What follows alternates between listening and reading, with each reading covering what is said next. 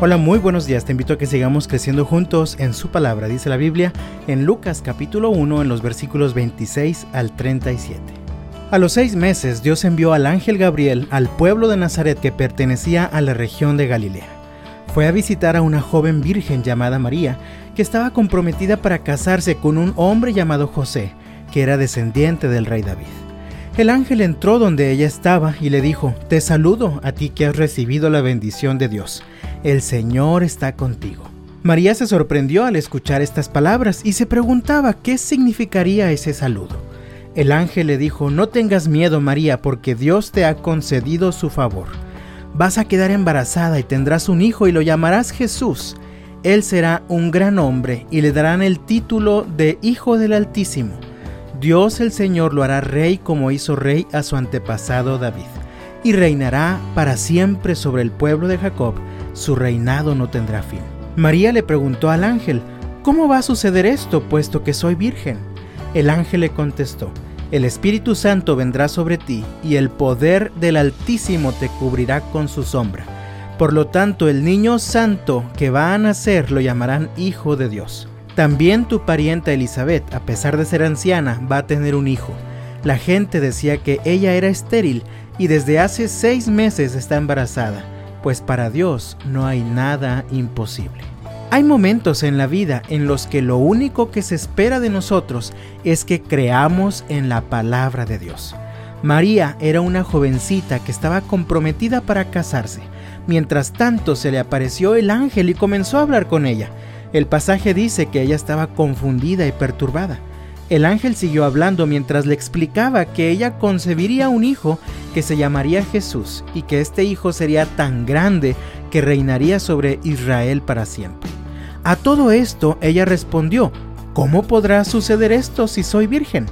María estaba empleando la razón al dar esta respuesta. Sin embargo, ella debía emplear la fe y simplemente creer la palabra de Dios que estaba recibiendo por medio del ángel. El ángel le responde en los versículos 35 al 37.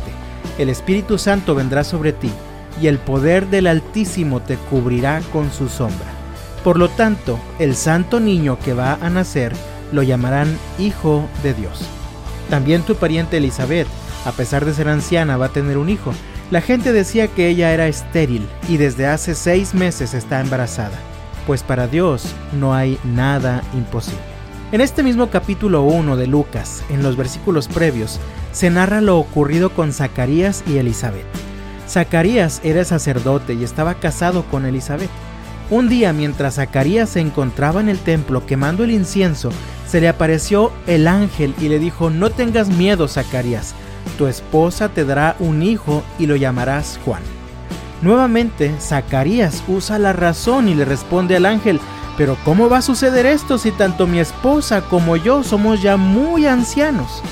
El ángel le responde que el mensaje que acababa de recibir era un mensaje de Dios, así que él debía creer. Pero como no creyó, el ángel tuvo que ayudarlo a creer y entonces Zacarías quedó mudo hasta que naciera su hijo Juan. Finalmente, Elizabeth quedó embarazada y cuando nació el niño, Zacarías recuperó su capacidad de hablar. Quiero centrar tu atención en el versículo 37 que ya he leído un par de veces. Pues para Dios no hay nada imposible. Mi amado, ¿lo crees? ¿Lo crees de verdad? ¿Lo crees realmente? Continuamente vivimos situaciones que nos desafían a creer.